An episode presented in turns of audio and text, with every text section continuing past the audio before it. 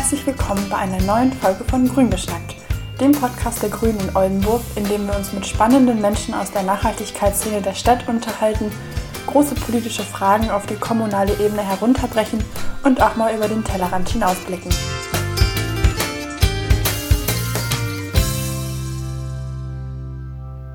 Das Thema dieser Folge ist Lebensmittelverschwendung. Wir haben mit Judith und Annalena vom Ernährungsrat bzw. von Foodsharing Oldenburg über die Probleme und Ursachen von Lebensmittelverschwendung gesprochen, welche Irrtümer es rund um das Thema gibt und natürlich auch, wie man es lösen kann. Dabei haben wir auch über die nationale Strategie zur Reduzierung der Lebensmittelverschwendung des Ministeriums für Ernährung und Landwirtschaft gesprochen und was eigentlich noch passieren muss, um das Thema ganzheitlich anzugehen.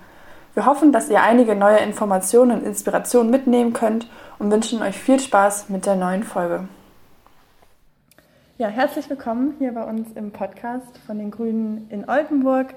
Wir sitzen hier in der Geschäftsstelle mit Judith und Annalena vom Ernährungsrat und werden uns heute über Lebensmittelverschwendung unterhalten und darüber diskutieren und äh, wollte euch in diesem Sinne einmal vorstellen, wer ihr seid, was euer Background ist, was ihr so macht und natürlich auch, was der Ernährungsrat ist und welche Rolle er in Oldenburg spielt. Ähm, ich bin Judith Busch. Ich arbeite als Koordinatorin vom Ernährungsrat. Ähm, der Ernährungsrat ist eigentlich ein Zusammenschluss von Ehrenamtlichen, die sich für eine nachhaltige Ernährung in der Region einsetzen. Wir haben Landwirte bei uns, Restaurantbesitzer, Leute aus der Politik und aus der Zivilgesellschaft, von Foodsharing zum Beispiel, wie Annalena, oder von Greenpeace.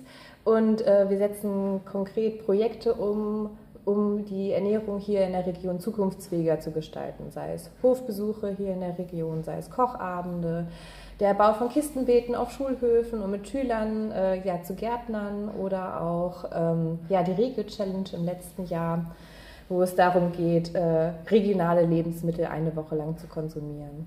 Und natürlich ist Lebensmittelverschwendung auch ein Themenschwerpunkt von uns, zu dem wir arbeiten. Zum Beispiel haben wir im letzten Jahr die Schnippeldisco Oldenburg mitorganisiert, die ja im letzten Jahr auf dem Schulhof des neuen Gymnasiums stattgefunden hat. Mhm. Ich arbeite als Koordinatorin, das heißt, ich habe eine halbe Stelle, eine Haupt amtliche Stelle, um äh, ja, die ganzen Koordinationsaufgaben zu übernehmen und die Ehrenamtlichen ein bisschen zu entlasten bei der Organisation der gesamten Projekte.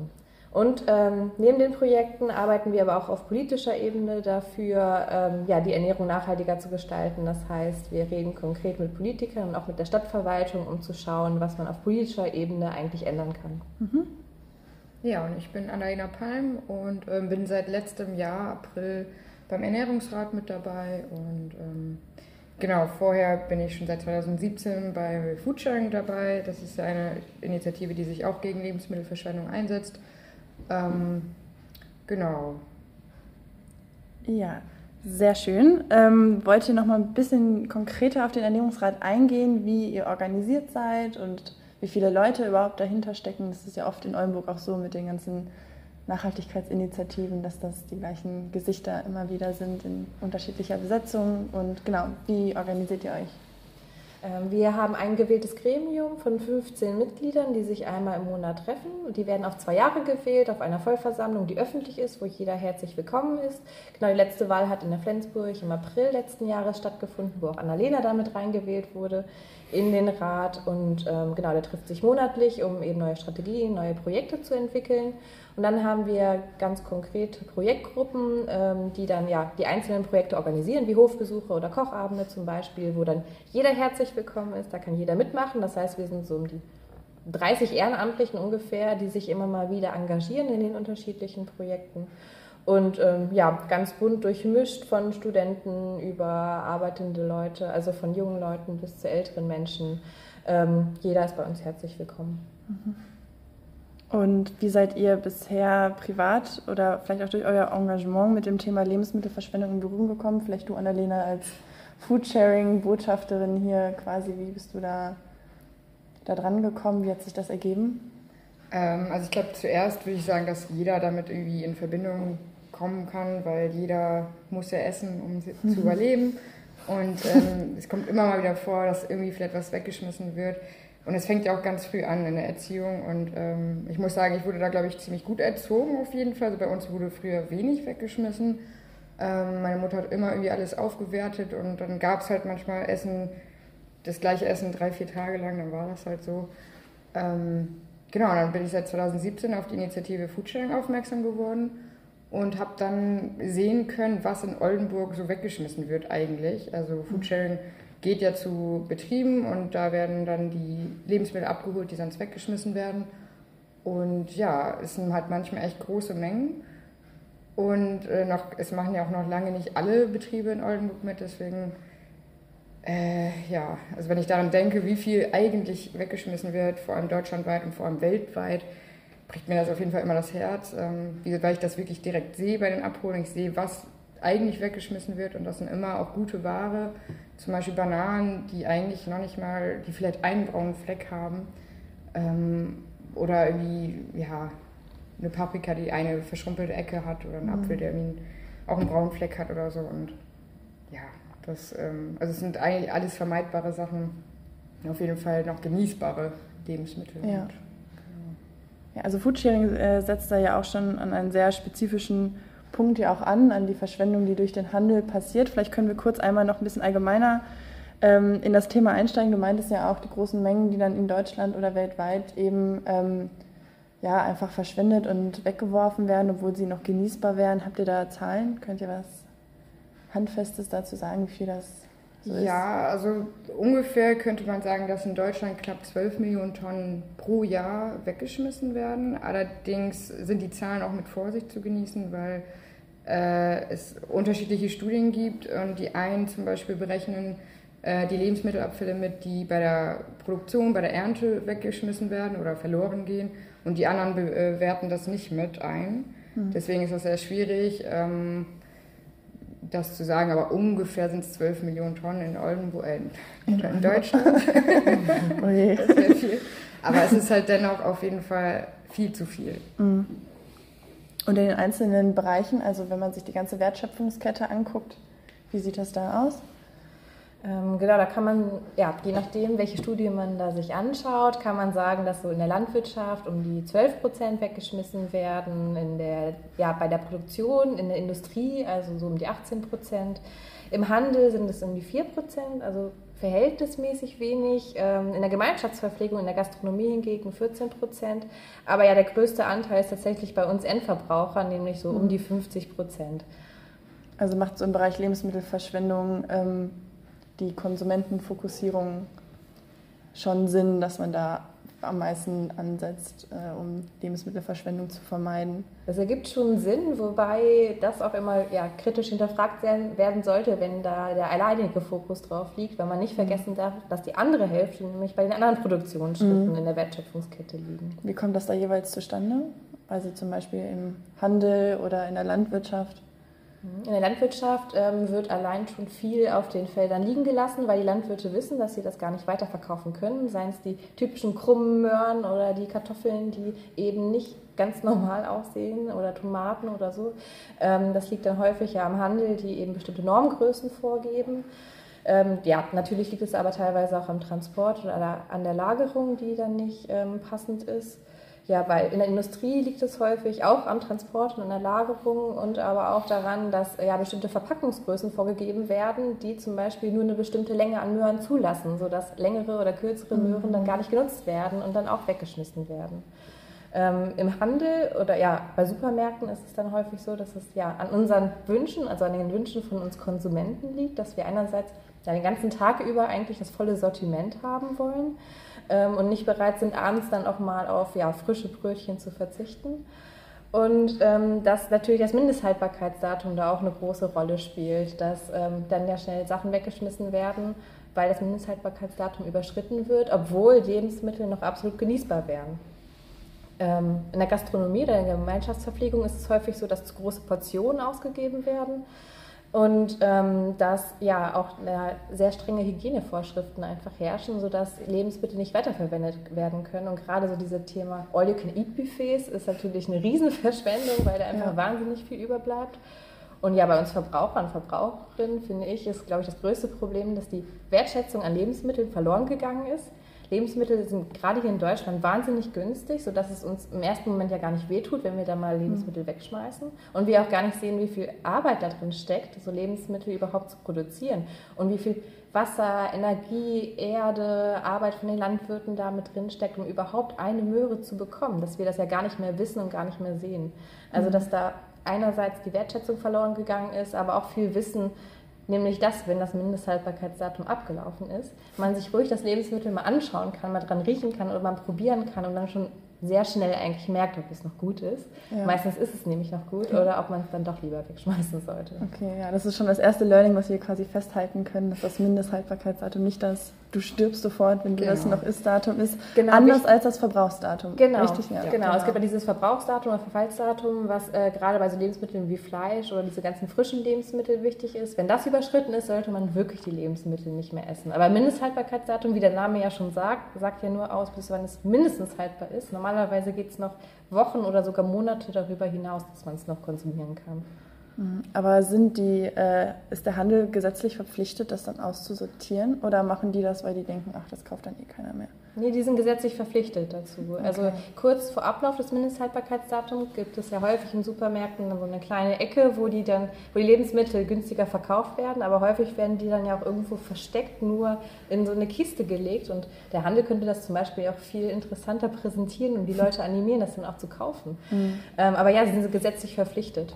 Wobei es dann ja andere Staaten gibt, die da auch andere Lösungen für finden. Ja, da sind wir auch schon in der politischen Ecke. Du meintest ja auch am Anfang, dass ihr euch selber auch politisch äh, engagiert. Das ist bei dem Thema ja scheinbar auch auf jeden Fall sehr sinnvoll. Könnt ihr eine kurze Einschätzung geben, was die aktuelle Politik denn gerade macht, um Lebensmittelverschwendung zu reduzieren oder zu verhindern? Oder was sie nicht macht, was auch immer da eure Einschätzung ist? Also die Politik äh, setzt sehr viel im Moment auf Freiwilligkeit. Es gibt ja diese nationale Strategie gegen Lebensmittelverschwendung vom Bundesministerium für Ernährung und Landwirtschaft, die letztes Jahr verabschiedet wurde und die setzt sehr auf Freiwilligkeit. Also da werden Gelder für Forschung zum Beispiel bereitgestellt, um neue Arten von Verpackungen zu erforschen, die schon anzeigen, äh, ob Lebensmittel noch gut sind oder eben nicht.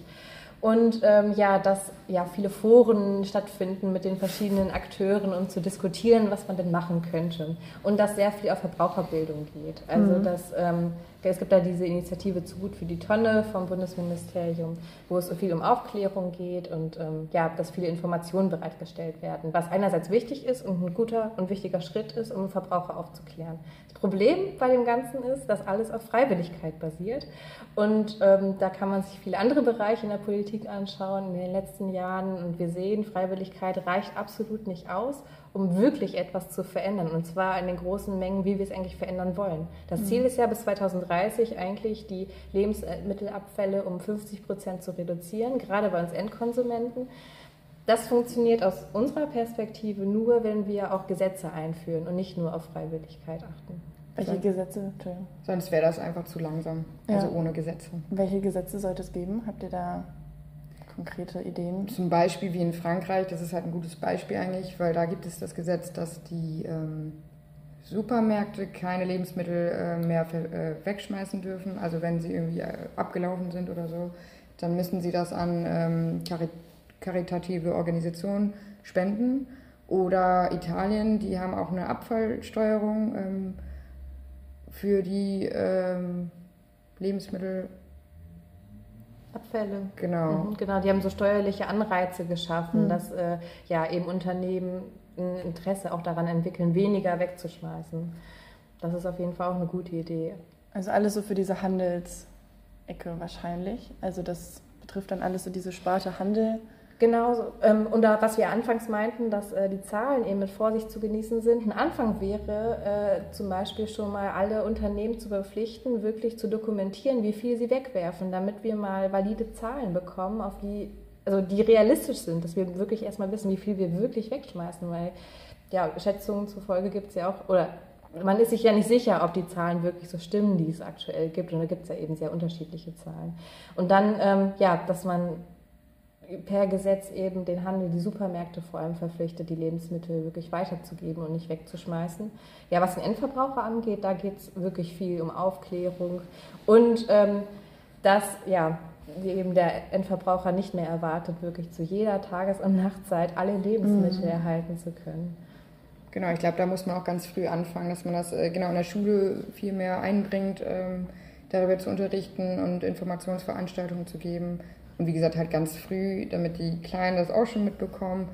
Ähm, genau, das vielleicht dann doch auch den Eltern wiederum vielleicht weitergeben und vielleicht auch mal so Blindverkostungen machen, dass die halt auch selber probieren. Also gerade zum Beispiel mit dem Mindesthaltbarkeitsdatum, dass die mal Sachen probieren, die abgelaufen sind und Sachen probieren, die aber nicht abgelaufen sind und den Vergleich dann ziehen und dass mhm. die dann sehen oder schmecken. Äh, erstens, dass es noch gut ist ähm, und zweitens, dass es eigentlich meistens kein großer Unterschied ist. Ähm, genau, und ich glaube, das und, ist auch schon mal gut. Genau, und was ich auch wichtig finde, ist, es gibt total viele super Initiativen aus der Zivilgesellschaft, um etwas gegen Lebensmittelverschwendung zu tun. Also ich meine, Foodsharing macht viel, wir machen auch einiges an Projekten, aber es gibt ja auch viele Apps, zum Beispiel Too Good To Go, kennen mhm. inzwischen einige, wo man eben ja Lebensmittel von Restaurants zum Beispiel für weniger Geld abends sich abholen kann.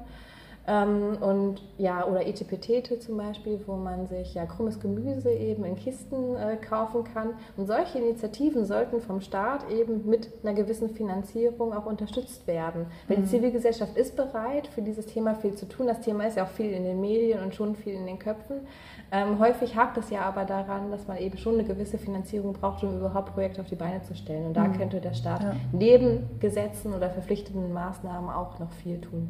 Ja, ich finde es auch total spannend, wenn man sich das anguckt, dass es halt dann eben ähm, so marktwirtschaftliche Antworten irgendwie auf das Problem gibt, nämlich dass dann ein Unternehmen anfängt, eine Gemüsekiste für krummes Gemüse zu entwickeln, ähm, was ja auch dann im Ende wieder nur Symptombekämpfung ist. Also dass dann eher auf eine marktwirtschaftliche Symptombekämpfung dann am Ende gesetzt wird, anstatt halt das ganze System sich mal von vorne bis hinten anzugucken, weil ihr habt das ja auch am Anfang gesagt, am Ende hängt es immer mit der Wertschöpfung des Konsumenten für Lebensmittel zusammen. Und das ist auch insofern, finde ich, total spannend, weil ähm, das so eine Riesenbrücke schlägt, so irgendwie fast allen Ernährungsproblemen, die wir heutzutage haben, dass da die Wertschätzung am Ende für fehlt oder das Bewusstsein Ende, am Ende. Ähm, habt ihr da Ideen vom Ernährungsrat oder auch von Foodsharing oder was ihr sonst so mitbekommen habt, wie man insgesamt die Wertschätzung für ähm, Landwirtschaftsprodukte oder eben für sein, seine Lebensmittel generell ähm, erhöhen kann? Also ich glaube, zum einen sind die Lebensmittel ja auch viel zu günstig. Also gerade jetzt bei Fleisch, Milch oder so. Ähm, die Bauern kriegen da ja auch eigentlich überhaupt nichts für. Ähm, also das wäre, glaube ich, auch noch eine Sache, die Lebensmittel einfach ähm, teurer zu gestalten. Also das, also wie in Deutschland, ähm, also hier gibt es die günstigsten Lebensmittel eigentlich. Also ähm, in der EU sind wir da, glaube ich, auf Platz, äh, weiß nicht, 27 oder so ziemlich weit unten. Ähm, also unsere Lebensmittel sind viel zu günstig und das wäre auf jeden Fall schon mal ein Start. Und es gibt ähm, kein Land, äh, wo so wenig prozentual vom Gehalt her für Lebensmittel ausgegeben wird wie in ja. Deutschland. Mhm. Aber was man auf jeden Fall machen kann, ist ähm, mit Erzeugern ins Gespräch zu kommen. Deswegen gestalten wir zum Beispiel auch Hofbesuche, dass man einfach mal sich direkt anschaut, wie werden Lebensmittel eigentlich angebaut und dass da sehr viel Arbeit einfach drin steckt und ja viele Ressourcen drin stecken, Saatgut, Boden, Wasser und so weiter. Und der Landwirt ja auch irgendwie davon leben muss, weil das seine mhm. Arbeit ist. Das ist, glaube ich, ein wichtiger Faktor, weil viele Menschen ja gar keine Berührungspunkte mehr mit der Produktion von Lebensmitteln haben und einfach den Supermarkt gehen und dort äh, ja, sich das Gemüse einfach aus der Theke holen und gar nicht wissen, was da eigentlich alles dazugehört. Das ist, glaube ich, ein ganz wichtiger Schritt. Und dann sich wirklich mal bewusst zu machen, wie viel so im Durchschnitt weggeschmissen wird und dass es auch eine finanzielle Frage ist. Es gibt da Berechnungen, dass ähm, pro Person in Deutschland Lebensmittel im Wert von 230 Euro pro Jahr weggeschmissen werden. Mhm. 230 Euro, während wir eigentlich immer darüber sprechen, okay, aber wir können es uns doch gar nicht leisten, mehr Geld für Lebensmittel auszugeben, gerade wenn es um Bio-Lebensmittel geht. Mhm. Da wäre ein wahnsinniges Einsparungspotenzial. Oder sich auch damit zu beschäftigen, oder das, was mich auch immer so stört an dem Thema, 800 Millionen Menschen auf der Welt leiden Hunger, die haben überhaupt gar nichts zu essen.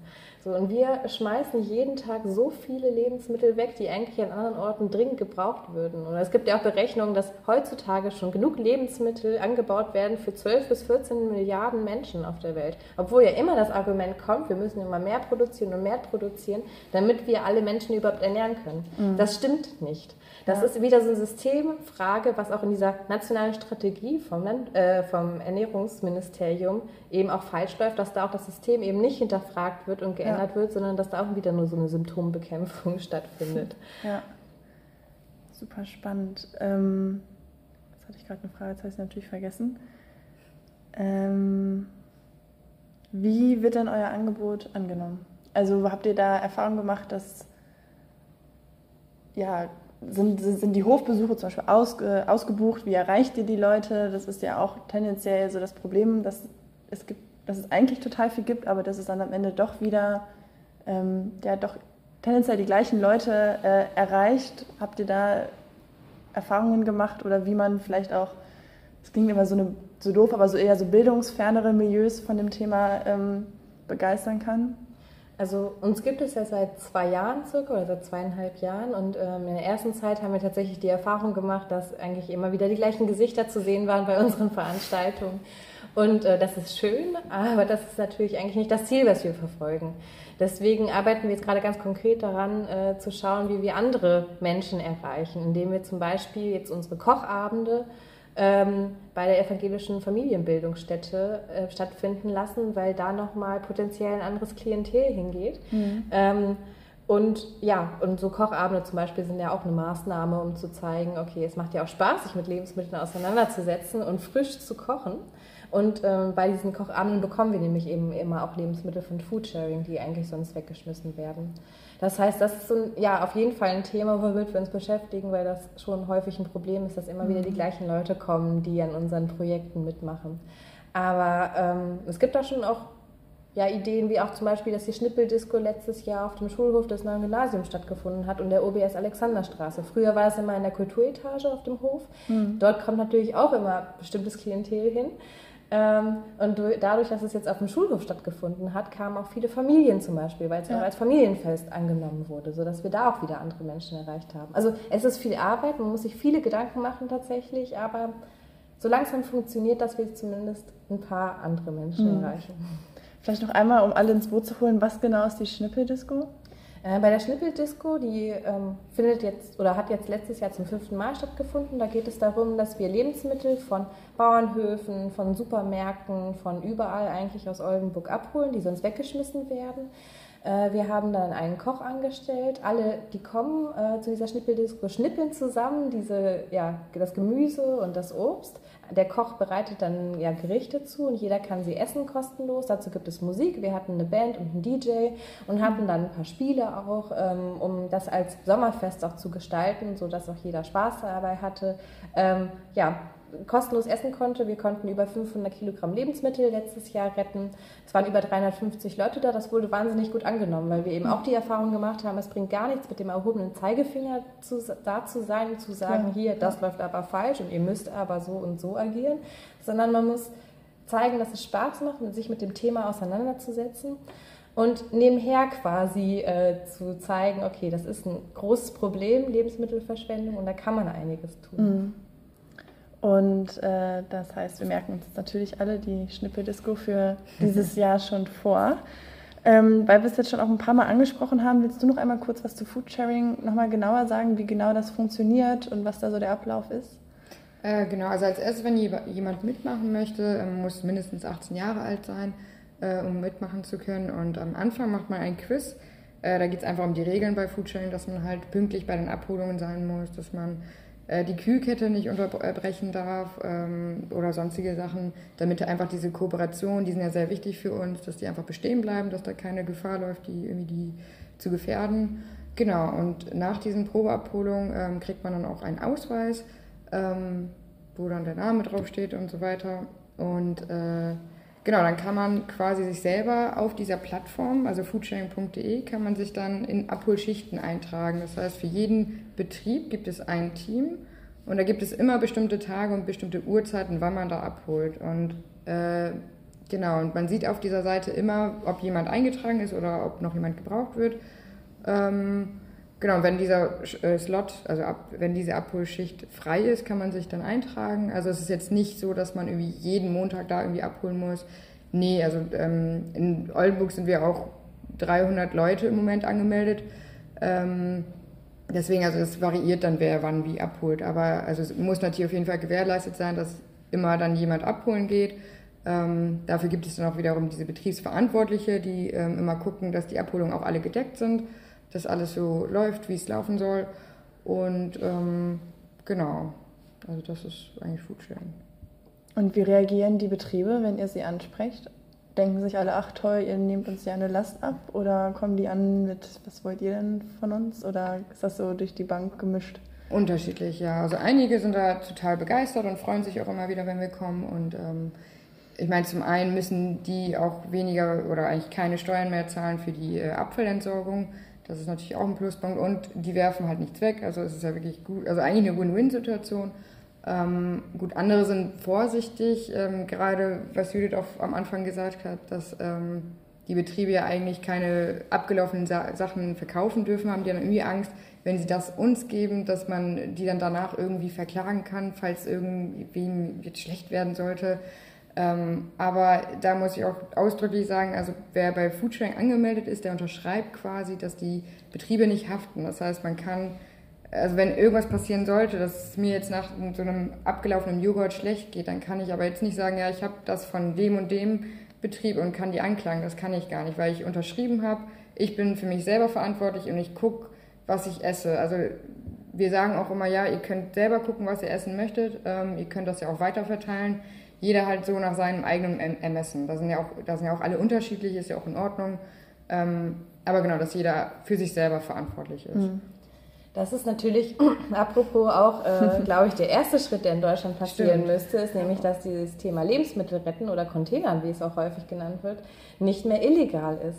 Das äh, wurde ja auch häufig, äh, gerade im letzten Jahr auch in den Medien ähm, gezeigt, dass es inzwischen, glaube ich, vier oder fünf Verfahren gibt gegen Menschen, die Lebensmittel retten wollten und die dann wegen Diebstahl oder sogar schweren Diebstahl angezeigt wurden. Das kann natürlich nicht sein. Also ich meine, das wäre das Erste, was auf gesetzlicher Ebene eben geändert ja. werden müsste vom Staat dass das nicht mehr illegal ist.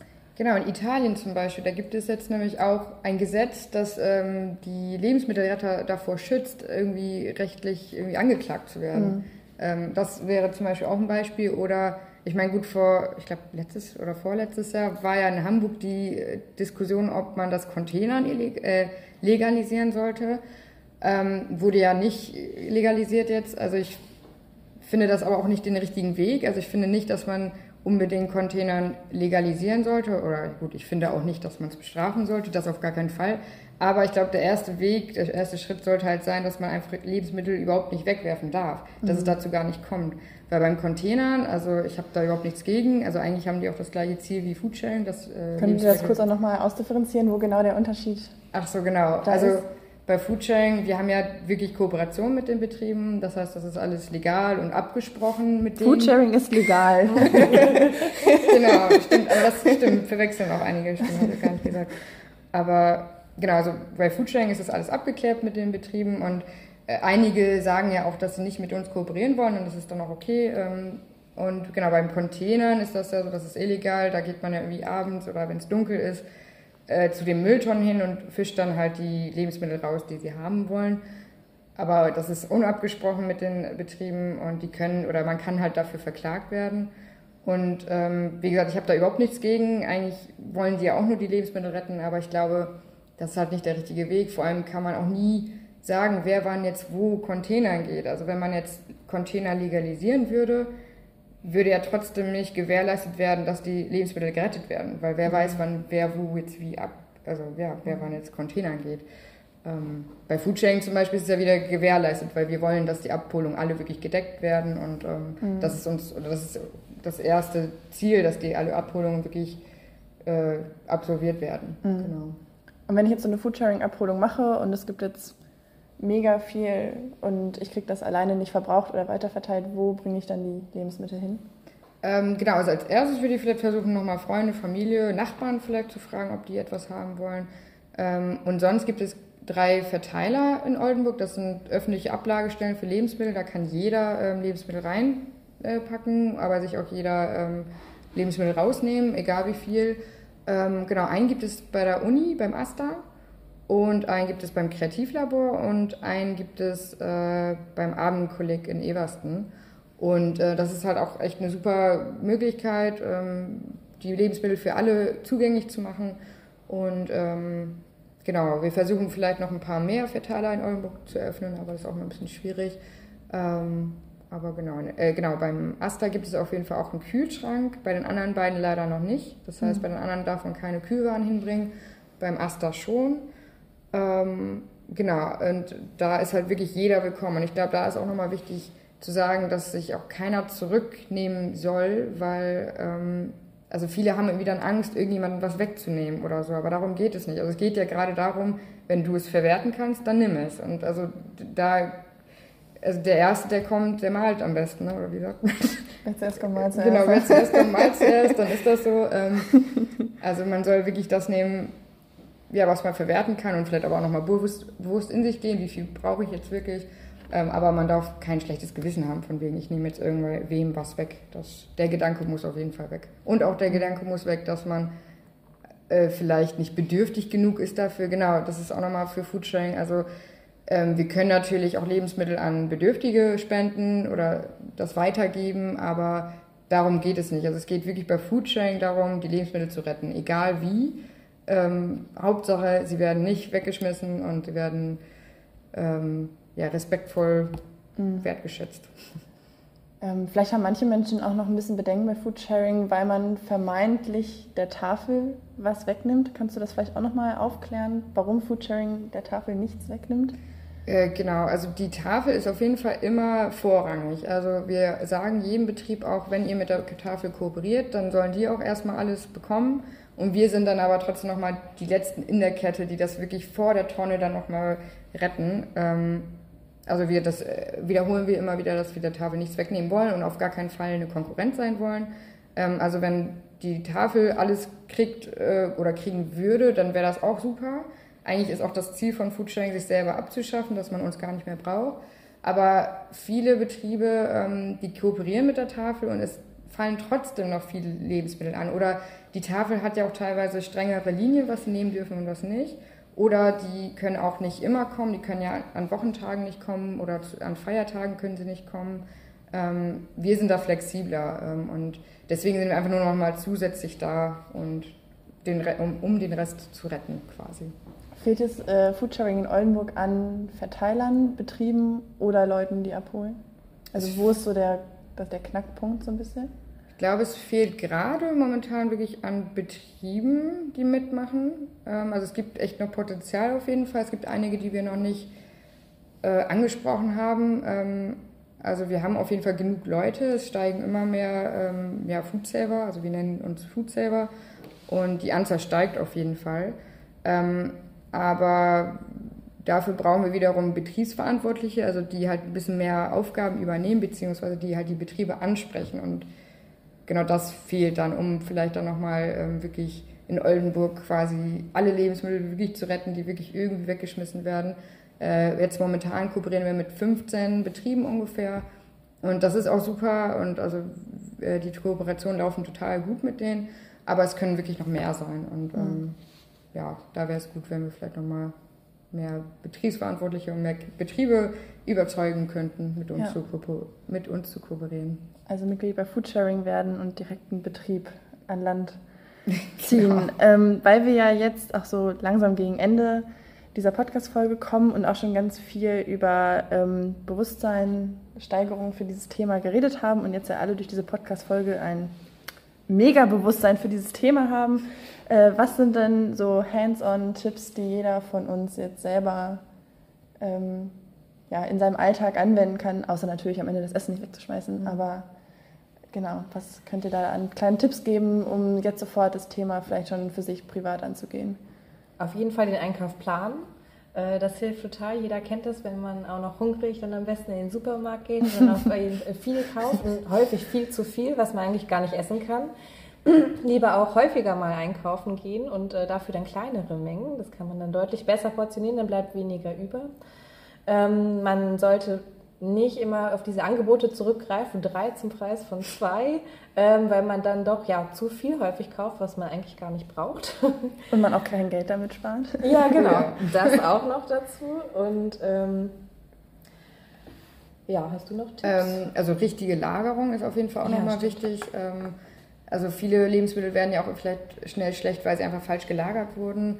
Ähm, ich weiß jetzt nicht, gerade zum Beispiel Tomaten kommen jetzt eigentlich nicht in den Kühlschrank oder mir fällt gerade nichts anderes ja, ein, aber, aber dass man sich darum irgendwie informiert, wie Lebensmittel wo am besten gelagert werden. Dann genau das MAD, also das Mindesthaltbarkeitsdatum hatten wir am Anfang ja ein bisschen beredet, dass man sich da nicht drauf verlassen sollte, beziehungsweise eher auf seine Sinne verlassen sollte. Dann könnte man genau diese Restepartys auch selber organisieren. Also diese Schnippeldisco kann man auch klein quasi machen mit Freunden und dann macht das auch wieder mehr Spaß. Gerade auch wenn man dann für Feiertage oder so, also für ein paar Tage mal verreist oder für den Urlaub, das auch rechtzeitig sich überlegen, dass man dann die Lebensmittel an die Nachbarn zum Beispiel äh, mhm. weitergibt oder an Freunde und äh, vorher einmal den Kühlschrank kontrolliert, was häufig viele vergessen und wenn sie dann wiederkommen, ist alles verschimmelt. Das ist schade, das muss nicht sein. Mhm. Und äh, sich einfach mal auch damit auseinandersetzen, was es da so für Apps gibt, wie To Go To Go zum Beispiel. Ähm, beste Reste, beste, genau. Beste Reste App, die wurde ja von Julia Knöckner, Glöck, Glöckner.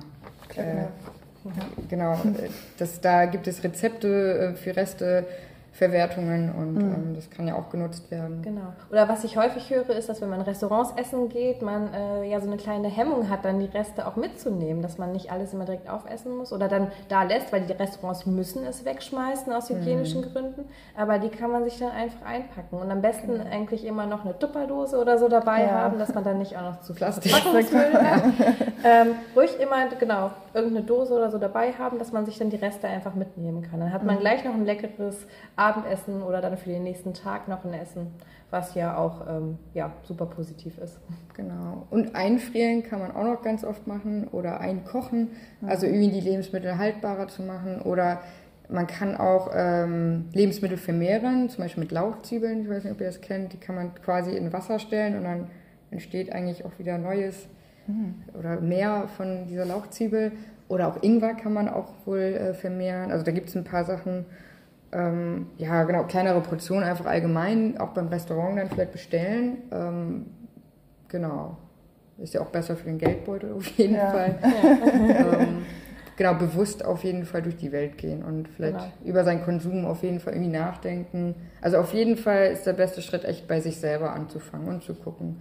Also ich glaube, da ist niemand perfekt, äh, wir auch nicht. Also bei mir kommt das auch immer mal wieder, also das heißt immer mal, aber ab und zu kommt es auch mal vor, dass ich doch was wegschmeißen muss, weil es irgendwie schimmelig geworden ist. Aber sehr selten. Und aber man darf da nicht rangehen zu sagen, okay, es ist ja nicht möglich, das alles perfekt zu machen, deswegen lasse genau. ich es, sondern man versucht einfach schon mal im Kleinen so ein paar Dinge zu beherzigen und das hilft ja schon. Ja, genau. Das ist auch ein schönes Schlusswort. Wir haben äh, uns überlegt, dass wir am Ende des Podcasts unseren Interviewgästen immer gerne die gleiche Frage stellen. Ähm, die müsst ihr euch jetzt auch gar nicht, äh, also gar nicht unbedingt auf dieses Thema bezogen beantworten, aber ähm, wir würden gern von euch wissen, mal angenommen, ihr könntet, äh, ihr werdet Bundeskanzlerin von Deutschland und ihr hättet quasi für einen Beschluss oder für, für eine Entscheidung oder für eine Maßnahme die Unterstützung des äh, Parlaments auf jeden Fall sicher und ihr könntet die durchbringen und auch, die, auch der Bevölkerung, es gäbe danach keinen äh, Aufstand oder so. Und ähm, ihr dürftet jetzt quasi ein, euch eine Sache überlegen, die ihr sofort durchbringen könntet. Was würdet ihr machen? Landwirtschaft ökologisch gestalten tatsächlich. Also äh, verpflichtend äh, für alle Landwirte, natürlich mit den gewissen Fördermaßnahmen, also mit finanzieller Unterstützung, weil es Landwirte allein nicht schaffen können, aber so, dass ökologische Landwirtschaft verpflichtend wird und konventionelle Landwirtschaft und die Massenbetriebe, äh, was Massentierhaltung angeht, dass das alles verboten wird. Mhm. Ja, ich glaube, bei mir wäre es ähnlich. Ich glaube, ich würde auch also das Gesetz erstmal legen, dass ja, Lebens, also ich komme halt nur immer, sage ich mal, aus der Branche, also oder da habe ich einfach sehr viel Einblick von und deswegen geht mir das auch sehr an Herzen, dieses Thema Lebensmittelverschwendung. Und ich glaube, ja, mein Gesetz wäre auf jeden Fall, ähm, ja, dass man verbietet, Lebensmittel überhaupt wegzuschmeißen, also dass ähm, man das nicht tun darf. Genau. Okay. Ja, dann vielen Dank für eure Zeit und für dieses spannende Gespräch. Vielleicht sehen wir uns ja mal bei einem Gespräch über die europäische Agrarpolitik wieder. genau, vielen Dank für eure Zeit und äh, viel Glück und Erfolg für eure Initiative noch. Danke dir. Danke. so, wir hoffen, dass dir dieses Interview gefallen hat. Wir würden uns natürlich freuen, wenn du mit uns zu den Themen des Podcasts diskutierst, etwa unter dem Post der Podcast-Folge auf Instagram oder Facebook, wo du uns unter Grüne Oldenburg finden kannst, auf der Webseite oder bei YouTube. Wir freuen uns natürlich auch, wenn du den Podcast abonnierst, damit du keine neue Folge verpasst, weiterempfiehlst und bewertest, damit viele ihn noch finden können. Und ansonsten hören wir uns bei einer neuen Folge von Grün geschnackt.